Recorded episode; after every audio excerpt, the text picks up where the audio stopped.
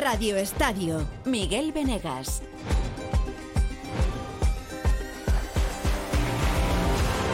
Hola, ¿qué tal? Muy buenas tardes, bienvenidos a este Radio Estadio, Radio Estadio un poquito especial, con el fútbol parado o a medio gas y con el verano en pleno cenit, en este verano español y, mundial. Aquí estamos en Radio Estadio, una edición especial, edición con chanclas, aquí estamos fresquitos, aquí estamos siempre a 20 grados y podéis pasar todos porque vamos a estar una hora hablando de fútbol, por supuesto y vamos a pisar un poquito el freno y vamos a mirar al futuro, porque al futuro vamos a estar pensando a partir del próximo mes, no por la liga, no por la Champions, no, no, no, no. La próxima temporada va a tener un final apoteósico y va a ser en Alemania, y va a ser la Eurocopa 2024.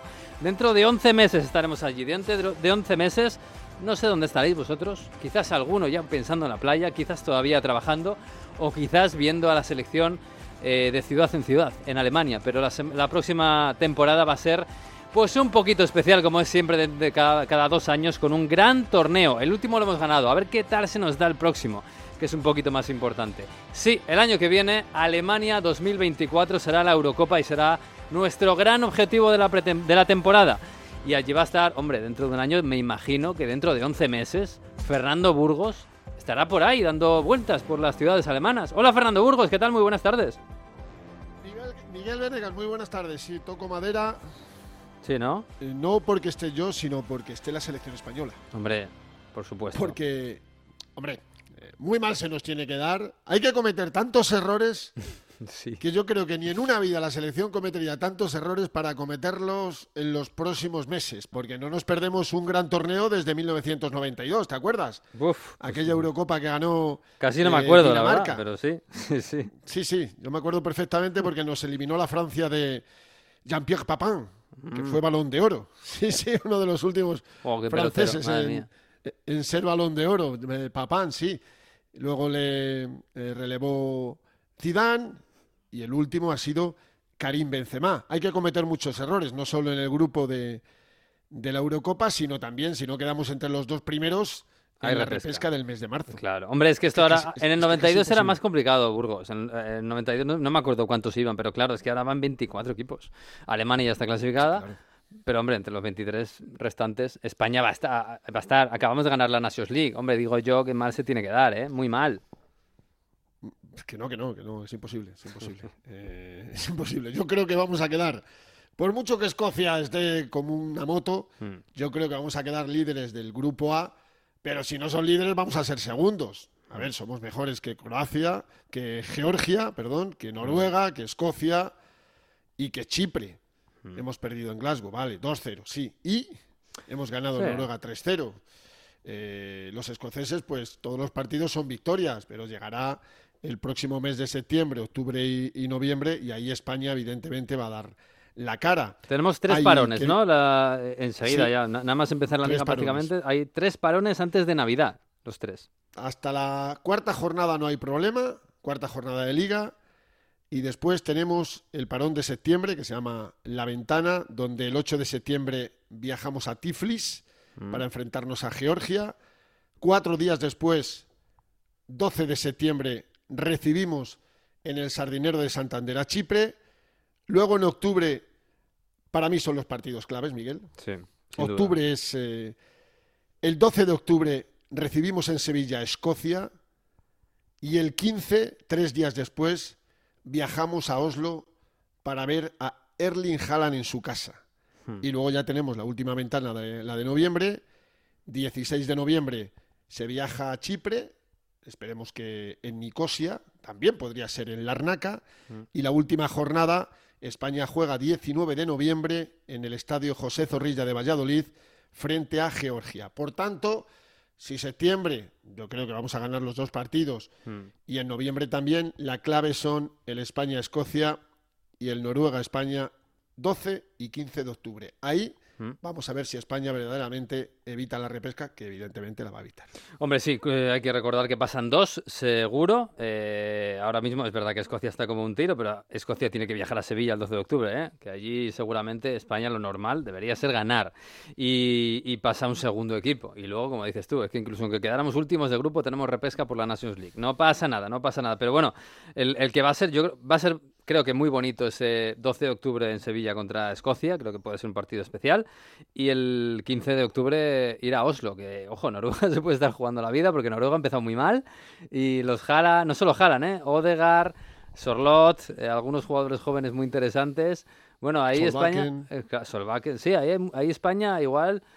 Eh, ojalá no, no vayamos muy achuchados, pero los que seguro van a ir achuchados son los noruegos, ¿eh? Sí, sí, sí, eso es evidente, ¿no? Luego tienen que visitar Escocia también. Sí. es que el grupo es complicado, sobre todo porque los escoceses eh, no les esperábamos tan fuertes. No esperábamos perder nosotros en el Handen Park en el mes de marzo. No lo esperábamos, chicos. Eso es así. Y ahí te provoca esa cierta incertidumbre, ¿no? Pero la UEFA Nation League, el título, eh, este verano va a ser mucho más tranquilo. Yo creo que eso va a insuflar, va a chutar una dosis de confianza y de tranquilidad muy importante para la selección española. Hmm. Eh, no son buenos meses, noviembre sí, pero septiembre cuesta mucho. Octubre, ya sabes que ahí también está la Champions, el comienzo de la Champions con muchos nervios. Eh, la liga ya ha cogido su ritmo de crucero. Bueno, hay que esperar porque hay un grupo muy, muy importante. Eh, Luis de la Fuente en cuatro partidos ha utilizado a más de 30 jugadores. Eh, ahora hablamos de, lo que puede suponer la lista de septiembre, pero quedan meses, queda la pretemporada, el inicio. Eh, a ver, yo siempre digo lo mismo, ¿no? España a cualquier competición que vaya era siempre favorita, ahora somos menos, pero con eh, la revitalización de la UEFA Nation League mm. nos van a mirar de otro modo, eso es indudable. Quien gane un título siempre tiene un plus de confianza y de tranquilidad y, y si no, fíjate en Argentina. Desde luego, sí, sí. Y el grupo va a llegar mucho más tranquilo, con mucha más moral, mucha más eh, competitividad y creyéndose un poquito más de que antes. Y Luis de la Fuente va a llegar con cierta seguridad. Em, claro, ¿qué esperamos? Eh, si nos fijamos en la Nations League ¿Por ahí va a ir el equipo que va a ir hacia la Eurocopa o, esperamos un poco más de regeneración? Yo creo que va a haber más regeneración, mucha más regeneración. Era una lista muy específica del contexto de dos partidos para un título y se ha hecho muy bien. ¿Va a aguantar Jesús Navas un año más? ¿Mm? ¿Lo, afirmas o lo, preguntas? Lo pregunto. ¿Mm? Lo pregunto porque va a cumplir 38 a finales de este año.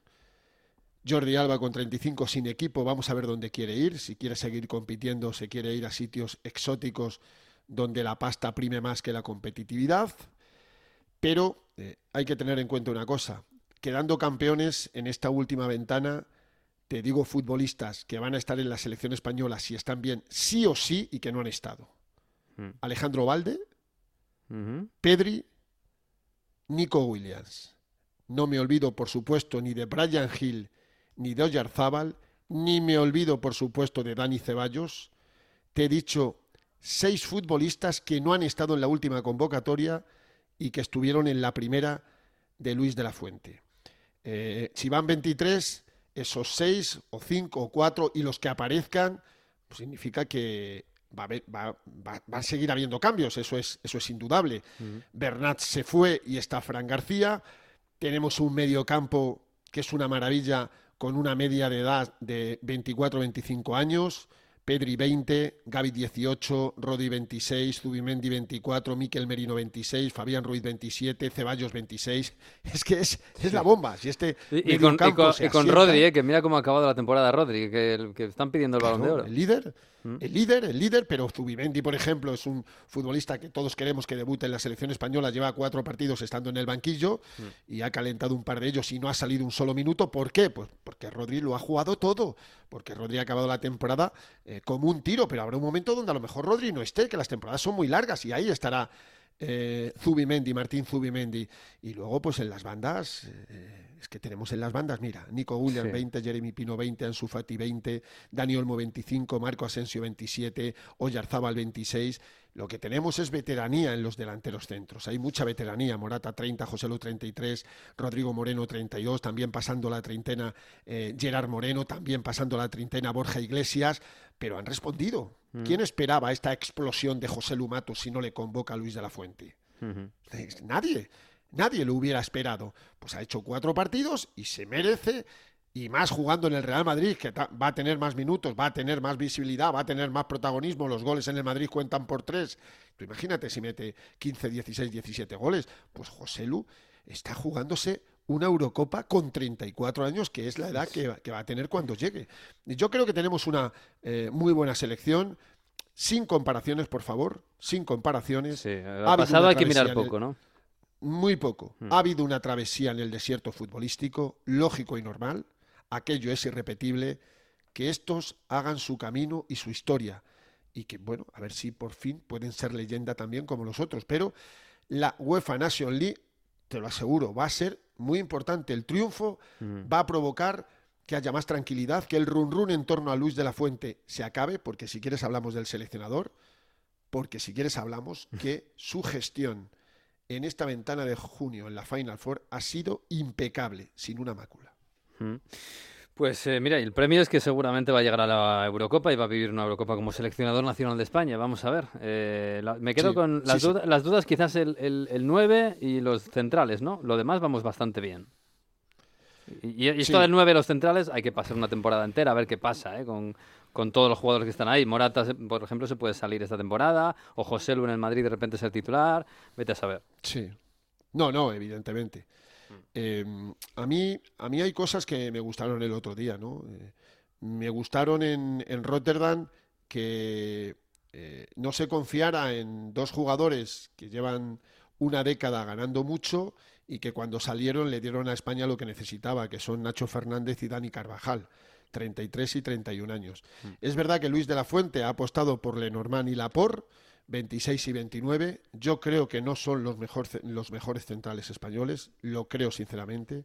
Si no se hubiera lesionado David García hubiera estado y no hubiera estado Nacho, y Nacho fue fundamental en la prórroga, cuando salió, es evidente que es un futbolista que compitiendo una década en el Real Madrid tiene algo que no tienen los demás y lo demostró en The Quip. Eh, y el delantero centro, eh, yo creo que Morata va a estar. Eso tenlo claro. Hmm. Y si José Lu hace goles en el Madrid, no te digo 30 goles, hace goles en el Madrid, José Lu va a estar también. Y luego vamos a esperar, porque Gerard Moreno está teniendo muy mala suerte con las lesiones y cada vez que es convocado desde hace mucho tiempo se lesiona. Aspas no, Aspas yo creo que ya está. Pero bueno, hay situaciones que puedes buscar ahí. Eh, cuidado con Abel Ruiz, ¿eh? Mm. Cuidado con Abel Ruiz, que le gusta mucho a Luis de la Fuente. Vamos a ver este europeo sub-21. Va a seguir haciendo goles en Portugal. Le hizo debutar Luis Enrique. Vamos a esperar a Abel Ruiz, que es un chaval muy joven, porque tenemos en las bandas, tenemos de sobra para mí, de sobra en las dos bandas, en el medio campo, por supuesto, y también me preocupa que alguien se asiente en el, en el lateral derecho. Carvajal no ha podido asentarse, pese a que eh, ya lleva pues, muchos partidos internacionales, más de 30. Eh, estuvo a Pilicueta, Pedro Porro, el experimento de la primera parte en Glasgow fue nefasto, eh, y a Jesús Navas le queda esta temporada si llega finalmente. Y luego, para mí, el lateral izquierdo está con Alejandro Valde y Fran García, Muchos años. Sí, sí, sí, por muchos años. Pero, muchos años de estos dos, porque estos dos van a ser los que van a competir en el lateral izquierdo. Y en portería tampoco hay problema con Kepa y con Una y Simón. No, la verdad es que no. Estamos ahí bien cubiertos. Em, ¿En qué escalón le ves eh, con respecto a la red de más selecciones? Por detrás de Francia, bueno, parece que seguro, ¿no? ¿Y, del resto? A mí, eh, los que han estado en la Final Four, creo que España está a su nivel, demostrado. Italia, Países, Bajos, Croacia. Hmm. Italia, Croacia. Demostraos, demostraos. Hmm. A la altura de Portugal, creo que también, aunque Portugal tiene individualidades maravillosas y Roberto Martínez va a ser que sea un equipo, un equipo, te va a gustar más que con Fernando Santos, ¿verdad? Eso seguro. Te va a gustar sí, mucho sí, a ti seguro. Tiene pinta. Alemania, Alemania, para mí está incluso a lo mejor un pelín más abajo que nosotros. Hmm y solo Francia e Inglaterra, el resto, dime cuál. Dime uno. Dime uno. Muchos, muchos deberes vale. hacer. Inglaterra, si España juega como juega la final de, contra Croacia, hmm. España le gana a Inglaterra. Porque la personalidad que demostró el equipo en un ambiente terrible, terrible. Esto siempre soñé yo, que España jugara en un ambiente eh, inhóspito, un ambiente en contra, con unos decibelios brutales y que España le quitara el balón a Croacia, le, tuteara, le tuteara, le superara, pues eso es lo que vivimos mm. el otro día en The Yo lo llevo, lo, dije el otro día, ¿no? Eh, no sé cuántos partidos llevo con la selección, 300, más, más de 300. El del otro día le pongo, el de The le pongo en el top 5, Venegas, en el top 5. 5, de verdad. O sea, es que es como si hubiéramos viajado a Zagreb al Maximir, con 30.000 contra 5.000 españolitos que dieron la cara todo lo que pudieron. Es que yo creo que había más de 30.000 croatas. Y, en los penaltis, ¿sabes lo que se demostró en los penaltis? Que cuando tú en un partido juegas bien y no te dejas nada, en los penaltis vas, vas con confianza, que es lo que no pasó en Doha contra Marruecos. Que pues nosotros no hicimos un buen partido, mm. no fuimos sin confianza, no tuvimos ni profundidad ni nada, que es todo lo contrario a lo del el otro día en, Rotterdam. España jugó mejor y mereció ganar y los jugadores fueron con esa confianza que tiraron seis penaltis y cinco fueron perfectos. Hmm. O sea, es imposible tirar mejor los penaltis que, que lo que tiraron pues eh, Miquel Merino, Marco Asensio, José Lumato, Rodri y Dani Carvajal. Vale, pues la por lo falló y lo tiró alto, pero eh, convertir 5 de 6 en esas circunstancias tiene mucho mérito. Desde luego, desde luego. Y eso es jerarquía, ¿eh? y eso se cobra luego en las grandes citas, grandes, grandes como la Eurocopa. Bueno, vamos a ver. Eh, me voy a ir a Alemania, Burgos. no sé, ¿te, pides algo de por allí? Porque claro, la sede todavía nos queda mucho por saberla. ¿Hay algo que te apetezca? Muchísimo, muchísimo. Subimos en el Mundial de Alemania, Miguel. Hace 17 años, va a ser 18. Estuvimos en Kamen, cerca de, Dortmund. Yo no quiero eso. ¿Te apetece más Berlín, no Múnich? No, no lo sé. Yo creo que vamos a estar en, en la zona en la zona eh, eh, oeste. Ah. Otra vez, creo que vamos a ir por la zona oeste, pero aquel mundial en el 2006 fue maravilloso porque Alemania es increíble. En organización, en todo, en todo. No, no te puedes quejar de nada. Eh, y va a ser una Eurocopa espectacular. No sé lo que decirte. Van a ser muchos días porque yo creo que esta vez España eh, no va a ir a, pegarse el trompazo. Y con Luis de la Fuente lo tengo claro porque nos vamos a clasificar. Y si te clasificas, el seleccionador que lo hace tiene que estar en la Eurocopa. Y como haga un gran papel, va a seguir, ojalá, hasta el Mundial eh, del 26, ese que no me digas que me pido porque no sé si llegaremos, pero Canadá, México y Estados Unidos va a ser un mundial muy, muy, muy complicado, pero para eso queda mucho Sí, paso a paso, paso a paso. Y Alemania es más, está más concentradito, más bonito para los aficionados. Bueno, que te mando un abrazo, Burgos, y ya te voy apuntando ¿eh? para Alemania. Un abrazo. Igual para ti, sí, nos apuntamos. Otra cosa es que, que nos manden. Hasta luego. Chao.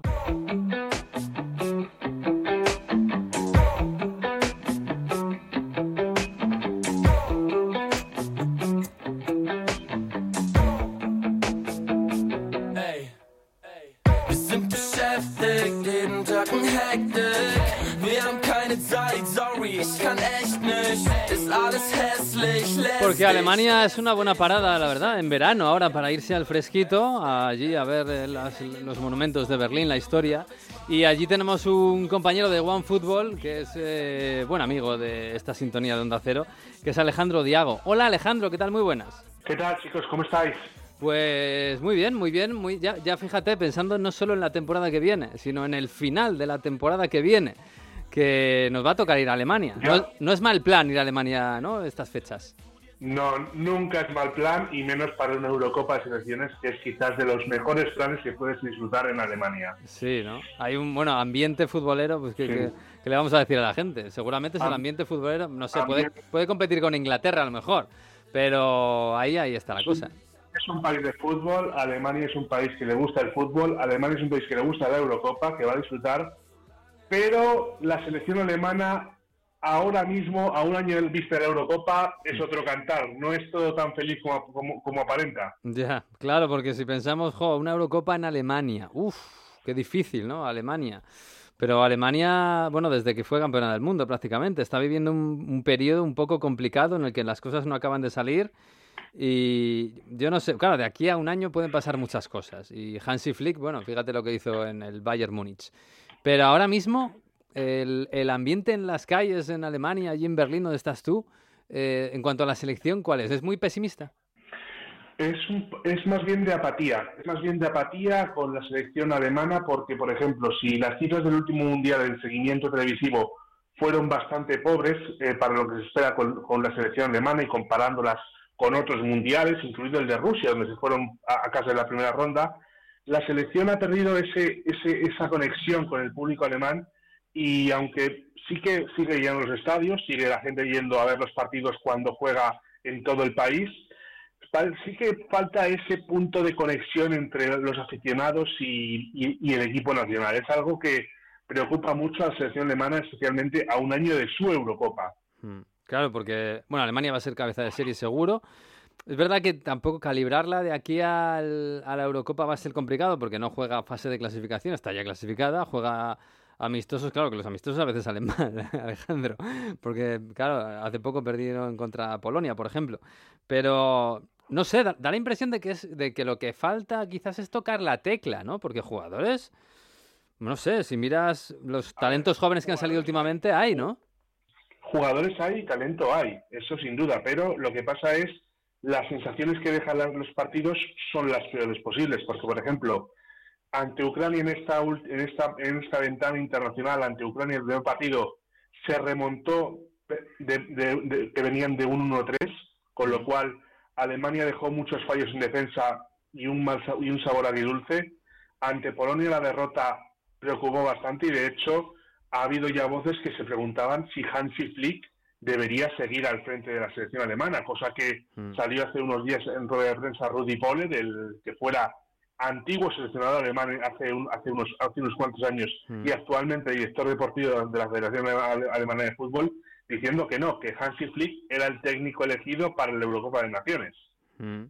Bueno, pues estaría bueno, joder, con la vitola con la que llegó, que llegó Hansi Flick por aclamación a la, a la selección. Sí, sin duda, porque llegó, hay que recordar que llegó con el sextete del Bayern, la, la, imagen de un Bayern dominador tanto en Alemania como en Europa, y mm. esa imagen se ha, se ha diluido como un azucarillo en apenas un año. Mm. ¿Qué falta? ¿Un 9? Eh, desde que se fue Klose, eh, anda Alemania, con los que ha tenido eh, Alemania en el pasado, ha tenido, le, falta un 9 al equipo, alguien que acaba de rematar lo que, bueno, se supone que generan los Musiala, Havertz, Gundogan, bueno, incluso Florian Birch. No, solo el 9, que quizás es, es lo que más lo, que, lo que más ha pedido Flick en conferencias de prensa y en entrevistas que ha dicho que a Alemania le falta sacar delanteros centros puros como ha sido toda la vida el estilo de, delantero dentro alemán, mm. sino también es, la defensa donde está habiendo más flaquezas, porque por ejemplo, no, no a nivel de jugadores como Antonio Rudiger, que se han consolidado en el esquema de Hansi Flick, pero por ejemplo otros que deberían dar el paso, hablamos de jugadores como Nico Slotterbeck o David Baum, incluso Marius Boll del Borussia Dortmund, mm. eh, no han dado ese paso adelante y lo están notando Alemania. Lo está notando Alemania que le faltan defensas centrales de nivel para poder pelear en, el, fútbol, actual. Y eso en un partido élite se nota. Y, y, eh, alguno ha hablado de falta de liderazgo después de que, bueno, más o menos se cargaran a, algunos de la vieja guardia como Müller, que ya no va a estar, aunque a Müller lo acabaron de repescar. Eh, ¿Quién es el líder de este equipo? Se supone que es eh, Kimmich, se supone que es Gundogan, que llega ahora con bueno la vitola de haber sido ya campeón de Europa con el Manchester City. Pues quizás ahora mismo todos los focos están puestos en quien tú dices, en Ilkay Gundogan. Mm. El nuevo estatus que ha cogido el, el mediocampista después de conseguir la Liga de Campeones con el Manchester City puede ser ese impulso que necesita Alemania eh, para tener un capitán de referencia, porque por ejemplo Joshua Kimmich está discutido día sí y día también. Muchas, eh, discutido no solo por la afición, sino en qué parte del campo debería jugar. Hmm. Mucha gente se pregunta por, eh, por qué Kimmich no juega en vez de en, en, el doble pivote, donde, donde ha estado jugando últimamente, ¿por qué no le ponen de, lateral? Hmm. una dicotomía que tiene Hansi Flick curiosa y que todavía no ha solventado. Veremos a ver si en, bien en este último partido que tienen contra Colombia puede haber alguna mejora o en la próxima fecha FIFA, donde van a tener eh, dos compromisos ante Japón y ante Francia. Hmm. Bueno, pues ahí va a estar Alemania, eh, que nadie se fíe, por supuesto, porque los alemanes son los alemanes, esto que decía Lineker de 11 contra 11, siempre gana Alemania. Bueno, no, no hay que fiarse en una fase final, desde luego lleguen como lleguen. Y ahí están Rudiger, Gundogan, Ter Stegen, por supuesto, Musiala, Mi- Havertz. Sí. Mira, hay, hay motivos de esperanza para Alemania, hay motivos de esperanza en las inferiores, porque, por ejemplo, no solo viene Alemania a hacer eh, quedar campeona de Europa Sub-7, sino que también esta Sub-21 que tiene Alemania tiene a jugadores bastante talentosos. Es cierto que no va que no va Nauf, el jugador del, de la de Frankfurt, que era, Mm. que era quizás el delante- uno de los delanteros que estaban llamados a ser referentes en el próximo Europeo Sub-21, Mm. pero aún así la lista de jugadores es una lista de, de- de de nivel y de talento. Tú ves eh, jugadores como está Mukoko, está Mm. Kevin Schader, que son jugadores capaces de pelear y capaces de que en unos meses Hansi Flick les dé alternativa en el, en el equipo nacional, absoluto. Sí, sí, a Mococo ya se lo habían llevado, pues puede, puede de aquí a un año haber roto en el Dortmund, por ejemplo, quién, quién sabe. Desde luego, yo no me fío de Alemania, para nada. Eh, oye, va a ser va a ser cabeza de serie, España también, en teoría, así que no, se, no nos vamos a cruzar hasta unos mm, posibles octavos, cuartos de final, semifinales o final, ojalá en la final. Eh, en cuanto a los aficionados, que últimamente es difícil esto de viajar a los, a los grandes eventos. Yo creo que Alemania sí que es un país muy chulo para, para poder viajar y seguir a la selección, porque además hay mucho tren, las, las ciudades no están muy lejos. Eh, si tienes que... Claro, eh, no podemos elegir la sede de España, evi- evidentemente, pero para un aficionado que le apetece ir a ver el fútbol, ¿a, dónde le mandarías tú? A ver, yo tiraría de localidad y diría que Berlín es una ciudad ma- magnífica para, para venir a ver la Eurocopa, pero Alemania, en los estadios que tiene, que tiene son quizás los mejores. Mm. Eh, de las sedes, a ver, Múnich es una sede magnífica, Mm. Luego también en la cuenca del Ruhr es- está todo muy cercano, con lo cual si España consigue jugar dos partidos de la primera fase, eh, por ejemplo en Düsseldorf y en, Gelsenkirchen, los estadios que son sede de- del Fortuna Düssel- Düsseldorf y del Schalke 04, esa sería una buena sede porque además eh, no está no está lejos de la frontera con Países Bajos, está es- está muy bien conectada por trenes como todo el país y es un- y es una y es una zona muy bonita de ver. Ah, pues mira, me la apunto. Esta zona no la conozco. Esta no la conozco. Me gusta Múnich para veranito. La, cuen- la, la la- cuenca del Ruhr también está, está muy interesante. Sí. Eso es lo que, lo que, lo que te puedo decir. Ah, mira, la Catedral de X-Gran está por aquí y la de Colonia. Y si a alguien le gusta catedrales, puede acercarse por ahí, que está en esa zona. Pues. y luego también, Mm. sí, a los más a, a los que les guste un ambiente más alternativo, Hamburgo es quizás, la Mm. conocen aquí como la Ámsterdam de Alemania. Sí, sí, sí, sí, hombre, con el barrio de San Pauli, desde luego. Algo. Sí, algo, tiene, algo, Exactamente. algo que hacer tienes por ahí. O sea, siempre, sí, sí, es verdad. Es muy recomendable. Pues nada, Alejandro, que dentro de un añito pues habrá que irse para allí, habrá que ver un poquito de Alemania, que siempre merece la pena, y a ver que, habrá que ver cómo hace España y cómo hace Alemania, que seguro que van a estar los dos ahí, porque por bien o mal que estén, al final los grandes acaban apareciendo. Que te mandamos un fuerte abrazo, ¿eh? Y, y, bueno, nos iremos para allí a Alemania a verte. Por supuesto, cuando vengáis, avisadme y estáis invitados. Genial, un abrazo. Un abrazo, hasta luego. Radio Estadio, Miguel Venegas.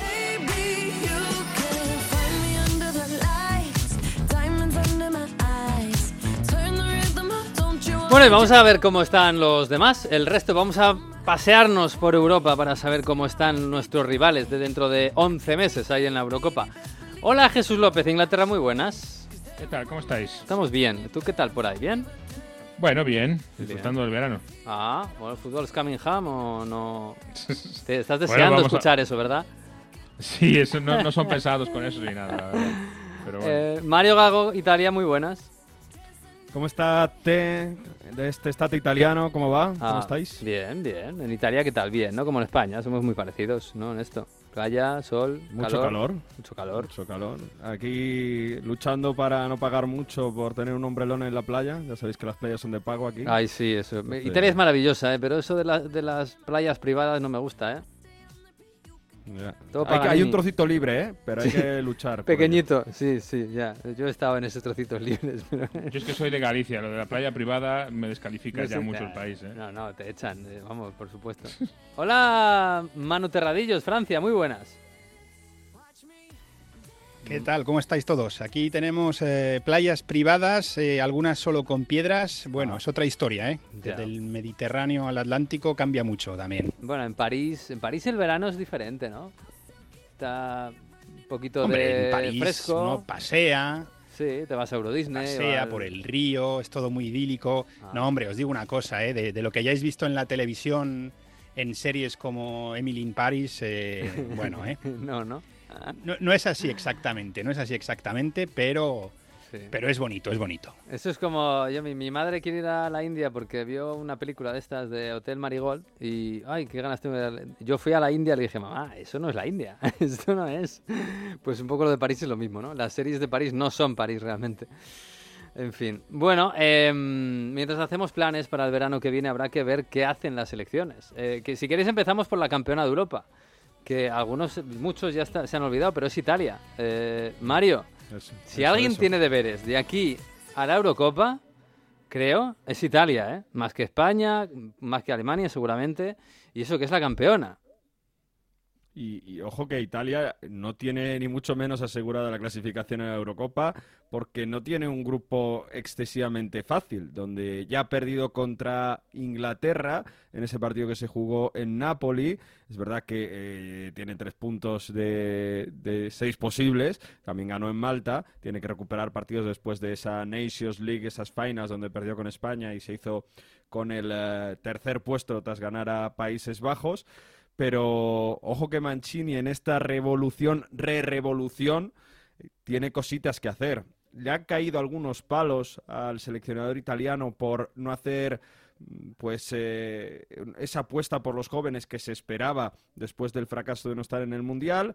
Caso de poner a Bonucci titular contra España. de- parece que, que Jorginho también ha pasado una época en el centro del campo. Y se espera que en estos próximos meses los nombres que vayan saliendo sean, por un lado, eh, Fratesi, centro del campo, eh, que es eh, un jugador que quiere mucho el Inter, con Nicolò Varela, que tome poco a poco importancia. Bastoni tiene que ser importante la defensa, quizá con Buongiorno, el central del Torino, que lo hizo bien contra Países Bajos, y arriba, pues toda la esperanza en que se recupere Chiesa y en un argentino que tenía orígenes italianos, que se llama Mateo Retegui, y que vamos a ver cómo acaban estos meses de mercado, pero que estaba jugando en Tigre, ¿no? Y que Mm. no ha pasado por Italia, pero es un oriundo al que Mancini confía mucho y que marcó contra Malta y contra Inglaterra. Sí, Arretegui, mira, nos quedamos sin verlo en el partido contra España en la Nations League, pero bueno, para quien no lo conozca, Mario es un chico joven, 24 años, elegido por Italia, digamos a dedo, eh, buscado a- en Argentina para como nueve de la selección, eh, como nueve nacionalizado, absolutamente. Eh, ¿Qué perfil tiene de, de nueve? Porque claro, no lo, no lo vimos contra España seguramente por su perfil, ¿no? Es, eh, porque es un delantero muy móvil, que, que busca mucho el área, gran rematador, de cabeza va bastante bien, pero sobre todo que es muy veloz, que, que está todo el rato en movimiento. Y para el juego combinativo que Italia quiere, porque en el partido contra España, bueno, se dio la sensación de una selección italiana venida menos, ¿no? Como que se arrugó respecto al potencial del centro del campo de la selección española. Pues en teoría en ese fútbol eh, propositivo, de mover el balón rápido, de tener dos extremos marcados con Chiesa, como os decía, por, por, otro, por un lado, quizá Raspador y por el otro, eh, bueno, las alternativas de Ñonto y otros extremos que, que- que tiene opción eh, Mancini, pues en ese contexto moverse mucho, aprovechar los espacios y ser muy explosivo. Es un delantero muy explosivo. En Tigre ha marcado en la temporada pasada, por ejemplo, 22 goles haciendo eso y, y también tiene esa, um, esa capacidad de en los balones directos atacar al espacio muy bien, salvando las distancias muchísimo. Mm, es un ver. poco un Lautaro Martínez que, puede aprovechar Italia. Bueno, pues es mucho decir. Eh, Es verdad que Retegui habrá que verlo después de este verano, dónde recala y cuál es su evolución en el fútbol europeo, si es que viene para aquí, porque hasta ahora lo hemos visto en Tigre y es verdad que en la selección italiana ha cuajado bien. Pero bueno, hay muchísimas dudas, Mario. O sea, es que ni siquiera se sabe, lo hablábamos en el partido contra España, no se sabe ni quién es el líder o quién es la estrella de este equipo. Que, que ni Donnarumma es el gran Donnarumma siquiera, ni Berratti ha llegado a lo que era, eh, y, y luego hombres como Zaniolo Chiesa lastrado por las lesiones y no han, no han despuntado lo que parecía pues, hace dos años en la Eurocopa. Hombres como Tonali que tienen que dar un paso hacia adelante, gran centrocampista del Milan. Eh, Politano, por ejemplo, otro extremo que, te decía, eh, gente que, que tiene que, que demostrarse, hombre, por líderes, pues un poco los que llevan más tiempo y que han sido campeones de Europa. Eh, el caso de Di Lorenzo, el, el caso de Lorenzo Pellegrini, que también puede dar un paso y meterse en el once inicial, pero es verdad que no hay un referente. Va a ser una Italia muy parecida a la Euro 2020, donde hay un gran colectivo con una idea, en teoría, que es continuista de jugar mucho al fútbol y donde algún día Chiesa va a ser el líder, otro día Retegui va a aprovechar las oportunidades, otro día un, gran centro del campo con eh, Tonali, quizá con eh, Zaniolo venido hacia atrás puede ser importante, eh, con diferentes alternativas sin duda y donde el grupo, en teoría joven, pues puede variar, depende al rival que se encuentre. Si encuentra un rival más cerrado, pues a lo mejor con jugadores más ofensivos y más abiertos. Si hace falta un centrocampista, un centro de campo más físico, pues a lo mejor hombres como Cristante o como el propio mm, eh, Pesina, por ejemplo, pues de tener más, eh, más espacio y más prioridad. Bueno, el campeón es Italia, el favorito, yo creo que vais a estar de acuerdo. Yo creo que estamos todos de acuerdo. Es Francia. Eh, campeona del mundo, subcampeona del mundo, subcampeona de, Euro- de Europa. En la última Eurocopa es verdad que no estuvo tan brillante, pero Manu, yo creo que la presión va a volver a estar en los hombros de Mbappé y compañía. Sí, hombre, ya se veían favoritos para la Copa del Mundo. Yo creo que una Eurocopa que tienes dos rivales importantes menos como Argentina y Brasil, pues se siguen viendo eh, favoritos. Es verdad que han perdido algún jugador como Lloris, eh, como bueno, han perdido varios como Barán, pero el núcleo del equipo y la estrella que es Mbappé eh, sigue ahí. Es verdad que es un equipo joven con muchos jugadores de entre 22 y 24 años eh, que van a tener un año más de rodaje para, para alcanzar un nivel, que está haciendo unas pequeñas transiciones. Eh, Pogba pues va a dejar eh, sitio, por ejemplo, eh, a Camavinga, que terminó muy bien la temporada, eh, se va a afianzar ese centro del campo, debería con Suamení, y lógi- lógicamente Mbappé, que esta pasada campaña no le vimos muy bien. Es verdad que la selección francesa en ese tramo final, cuando jugó los dos últimos partidos de clasificación, aunque los ganó, no lo hizo muy bien, pero yo creo que era el final de la temporada. Y un Mbappé que dijo a final de temporada también que él se veía como candidato al balón de oro, que por qué no, que él cumplía con los requisitos, pues va a tener una nueva oportunidad de reivindicarse en un torneo en el que puede salir como mejor jugador, en el que veremos ¿no? si, si pone Bueno, es, el gran reclamo, ¿no? absolutamente. Claro.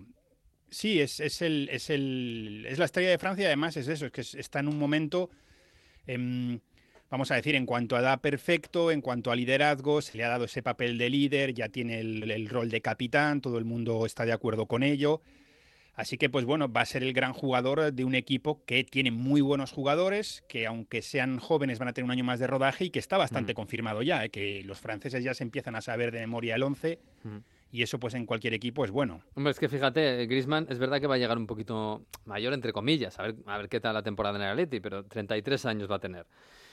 Mbappé, como dices tú, va a llegar en la, en la edad ideal, 25 años. Y luego lo que viene por detrás, el, el cambio generacional que está haciendo de Sams, pues no pinta nada mal, ¿eh? Chouameni, Camavinga, el medio campo, Kolo Muani, arriba, vamos a ver dónde, dónde se desempeña Kolo Muani, qué tal se desempeña esta temporada, pero es que da igual, da la sensación de que, de que va a tener jugadorazos de Sams y la duda es si hace con ellos un equipo. Sí, sí, sí. La única pega que veo yo es lo que te decía, es la edad, porque son jugadores de entre 22 y 24 años, eh, muchos de ellos, pero eh, pues eso, Pogba, Kanté ya han dejado paso, vamos a ver eh, Gabiot, pero es que ese centro del campo, Suamení, que es igual el que no ha estado tan bien, a ver cómo rinde, pero Suamení, Camavinga y Griezmann, que se desempeña a la perfección en ese, en ese puesto ¿no? de, de volante. Eh, Kolo Muani ya se ha hecho, yo creo que lo vimos que fue en el último partido contra Grecia el titular, ya pues ha quitado entre comillas oficialmente la plaza a Giroud, que se niega ¿no? a rendirse, pero bueno, es normal, con Mbappé, con Kingsley Coman, y luego pues la defensa tampoco suena mal, con Koundé, Konaté, Upamecano Ah, y. Teo Hernández, algunos muy jóvenes sí, pero es lo que digo, es otro año más. Upamecano es verdad que en la Champions, eh, pues eh, al final no, no acabó muy bien contra el Manchester City, no, pero, pero que, tienen, que tienen tiempo. Y luego sobre todo hay una cosa que hace de muy bien, que es también eh, las jerarquías. Es decir, se fue Hugo Lloris, ya lo ha dicho muy claro, Mañán es mi número uno, es mi portero número uno, así que el jugador está tranquilo, se perdió el último partido por, por lesión, entró eh, Brice Samba pero lo hace muy bien. Y en el centro del campo lo mismo, y la, la, capi- la capitanea lo mismo. El capitán es Mbappé, es un jugador legítimo, todo el mundo le respeta, así que es el capitán y punto. Mm. Entonces es un equipo que está bastante bien cohesionado, digamos, en cuanto a estructura.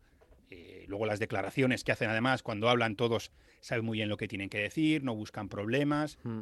Es el, el Eh, favorito tranquilo. Da la impres- incluso en el Mundial, ¿eh? Da la impresión de que en el Mundial Argentina era la, la que lo deseaba con toda, con toda el alma y, y Francia, bueno, pues estábamos haciendo nuestro trabajo. ¿sabes?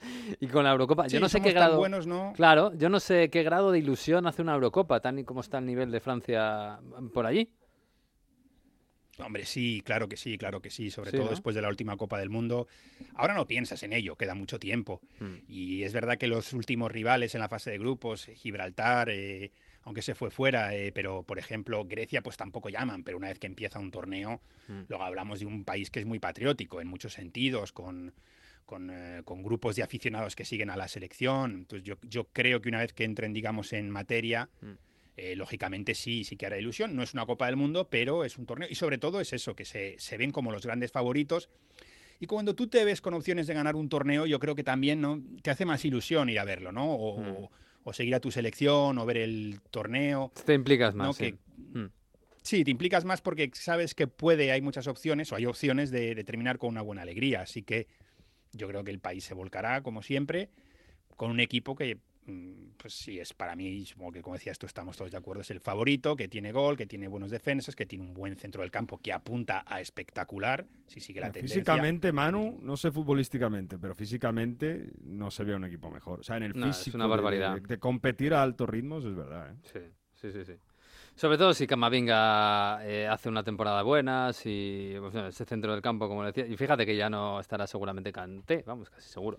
Pero claro, es que lo que tiene físicamente Francia es una cosa espectacular. Y luego la calidad, ¿eh? porque Griezmann va a seguir, eh, Mbappé por supuesto. Griezmann ya ha dicho que, que hasta que le echen de la selección. Sí, bueno, pues mira. dijo, bueno, este quiere levantar la Copa del Mundo, nivel. ¿eh? Con, con- de capitán Sí. otra vez. Dijo algo así de, claro, luego hay que tener nivel, como él diciendo, claro, no, no voy a estar con 40 años, ¿no? Mm. Pero mientras pueda, yo no me retiro, como hicieron otros, yo voy a seguir aquí, pero vamos. De medio centro, si lo tiene, no, lo tiene clarísimo. Sí, sí, lo que haga falta. ¿no? Sí, Tiene- sí. Es un poco como Ryan Giggs, eh, aquel Gales del Manchester United, que cuando ya no podía correr tanto de extremo porque ya tenía Mm. una edad, le reconvirtieron a medio centro y sin problemas. El, Sí, sí. el rol este de, de- de volante lo lleva muy bien y ha visto qué es lo que hace falta para tener un hueco y que el equipo funcione y, y lo asumió en la Copa del Mundo y lo hizo de maravilla. Mm, Bueno, pues es el rival a batir, está clarísimo. Pero yo creo que el siguiente aspirante es Inglaterra. Eh, Jesús, es verdad que, bueno, que hemos criticado mucho a Southgate, que le falta, que tiene un grandísimo plantel o grandísimos jugadores y que no acaba de jugar bien. Pero bueno, los últimos campeonatos ha estado, más, ha estado ahí. Bueno, la última Eurocopa fue finalista en su propia casa, en Wembley. Incluso los últimos partidos de clasificación han sido incluso espectaculares. Yo, creo que el, grado de ilusión en cuanto se acerque la Eurocopa allí en Inglaterra va a ser, va a ser altísimo. Va a ser grande, sí. Y además, para mí, pues uno de los equipos que le plantó cara a Francia en el último mundial, por ejemplo. Mm. Eh, acuérdate aquella eliminatoria que estuvo muy, pero que muy competida. Sí, Yo incluso diría aquel que- Walker que contra Inglaterra fue Mbappé. mejor. Sí, sí, sí. Sí. Eh, y es un equipo que sigue creciendo. La última gran novedad es el número 10 que hay ahora en Inglaterra.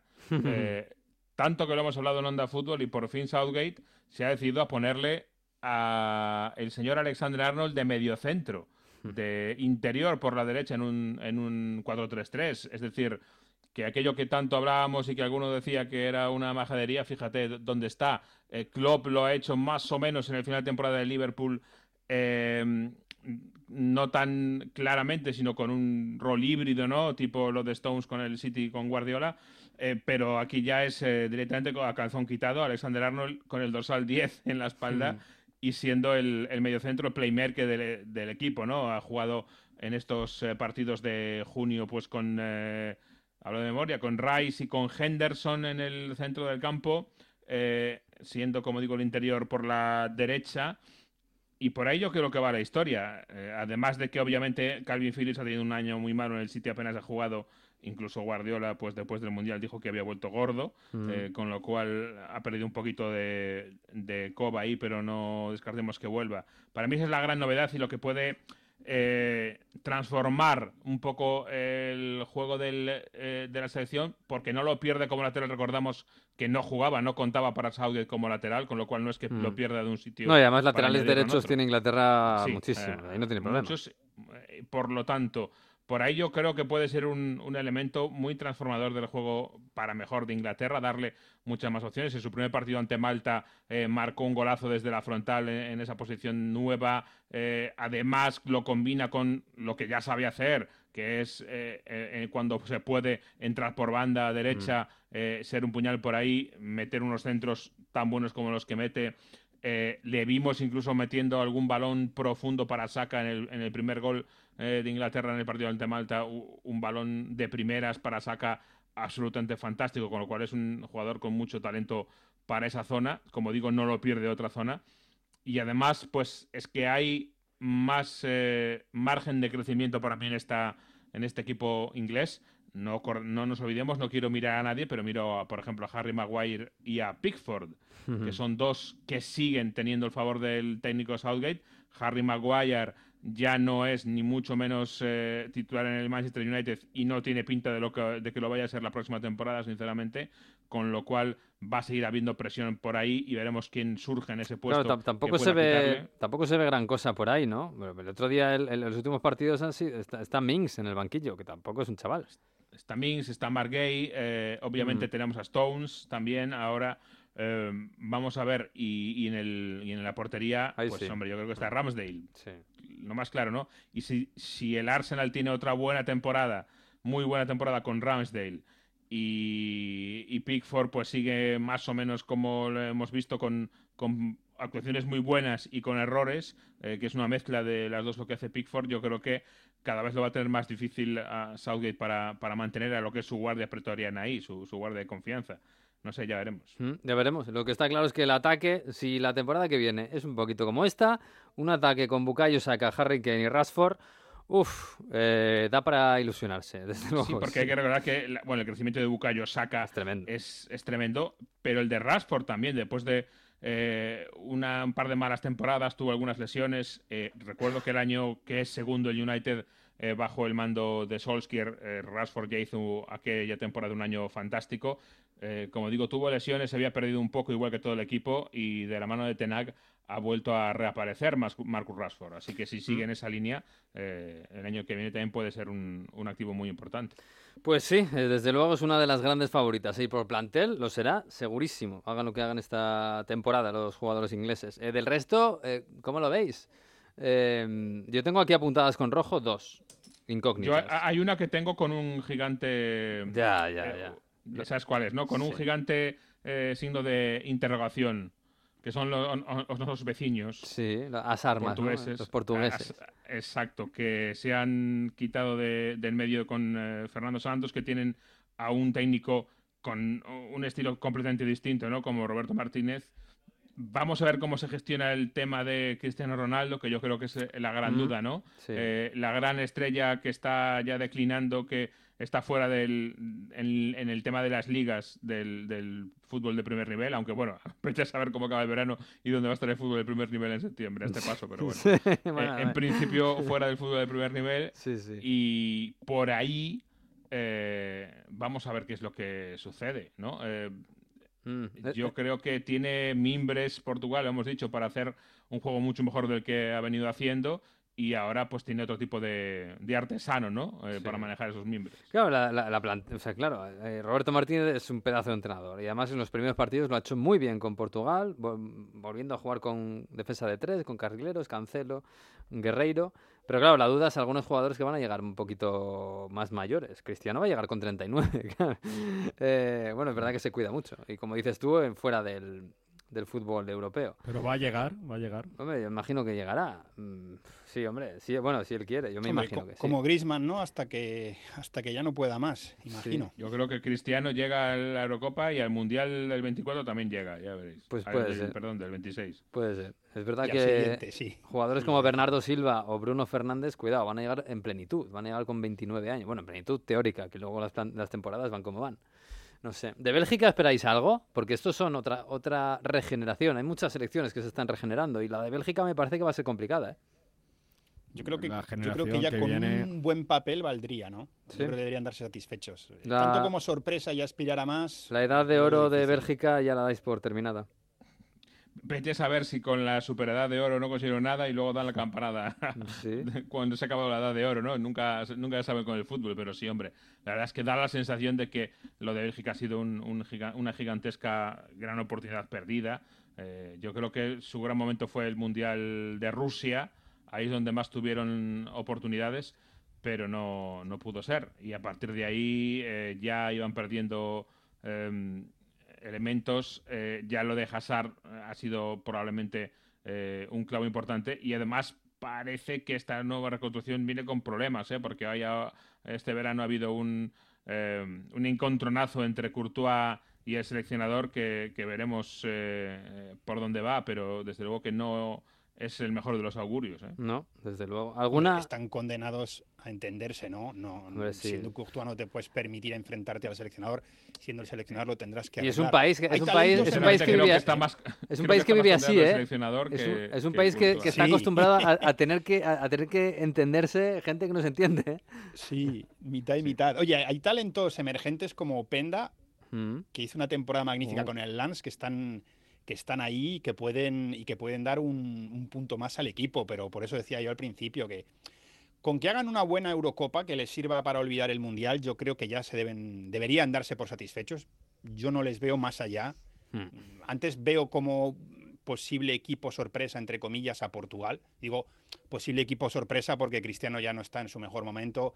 Es difícil, ¿no? Darles como aspirantes eh, de verdad al título. Pero No, yo, sí yo que se lo doy, ¿eh? Yo a- Portugal sí que se lo doy, ¿eh? El aspirante al título, ¿eh? A mí no me- para mí no sería una debajo, sorpresa, Yo ¿eh? creo. Sí, Yo, yo veo un punto por debajo. Hombre, de Francia veo a todo el mundo igual de. De de Inglaterra, de Inglaterra yo creo que es, es- es una cuestión de clic, ¿no? De, Mm. de que se ven aspirantes, no se ven campeones, pero el día que tienen muy buen equipo, el día que de repente en unos cuartos eh, eliminen a un grande, a una Alemania, a un porque sale un buen partido, ese clic Mm. del, eh, oye, que sí, que puedo ser campeón y lo cambien, pueden ser muy peligrosos. Yo a Portugal les veo un poquito por detrás, aunque tiene muy buen equipo también, ¿eh? Yo, yo, sinceramente veo a, a Inglaterra muy cerquita de Francia, eh, Yo los también. dos muy cerquita y por detrás está Portugal. Eh, y muy cerquita de, de Inglaterra, seguramente. Para mí, ¿eh? Un poquito, bueno, a ver, puede ser por, por jugadores, pero como no es un equipo hecho y tiene que, como digo, eh, tiene ahora que volver a rehacer, eh, Mm. habrá que ver si son capaces. Eh, mimbres tienen para estar cerca, pero bueno, eh, hay que hacer un equipo de eso y no es fácil, hay pocos partidos, pocas concentraciones. Como has dicho no tú, es lo mismo que gestionar el eh, factor cristiano. Claro, y, y eso, va a depender y- de Cristiano, fíjate los años que lleva Cristiano. Inglaterra con el mismo seleccionador, los Mm. años que lleva Francia con el mismo seleccionador, eso también es algo que se cocina a fuego lento y, y en eso Portugal creo que tiene el tiempo en contra. Ya Sí, bueno, lo veremos, va a ¿eh? ser Un año- y medio solo entre Mundial y Eurocopa. Sí, Eso va a sí. ser Hay el- que ver renacer a. Serbia, chicos. Tanto Ay, favoritas. Serbia. Quiero ver renacer a Serbia con Tadic, Mitrovic y Milinkovic. Pues es, es un- es un plantillón también, ¿eh? pero en el Mundial se pegaron una castaña tremenda. Tremenda. Bueno, queda un año, ¿eh? menos de un año, pero va, 11 meses para empezar a disfrutar allí en Alemania. Y os vamos a ver a todos. A todos. Y ahí es donde hay que poner el fútbol en el césped. Bueno, chicos, que os mando un abrazo. Seguid disfrutando del verano, que yo sé que lo hacéis. Haya nubes o claros en el cielo. Así que os mando un abrazo, ¿eh? En menos de un mes empieza el fútbol de verdad. Ay, el de verdad, dice. Si no ha parado nunca. Adiós, adiós. Adiós. Abrazo. Pues sí, nos vamos a marchar. Nos marchamos en este Radio Estadio de verano. Nos vamos a quedar con la información, como siempre. Y esta noche, Radio Estadio Noche. Como todas las noches, hay muchas cosas que contar. El fútbol no ha parado. Uy, el mercado de fichajes, ese menos todavía. En fin, que muchas gracias por estar ahí. Disfruten de la semana y adiós.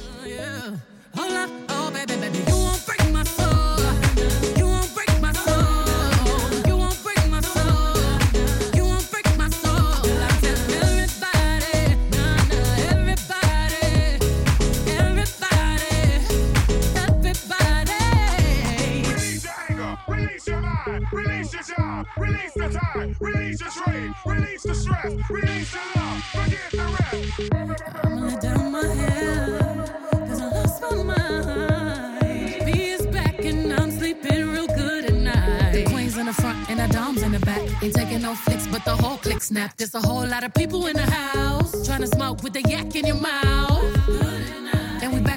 You said you outside, but you ain't that outside. Worldwide hoodie with the mask outside. In case you forgot how we act outside.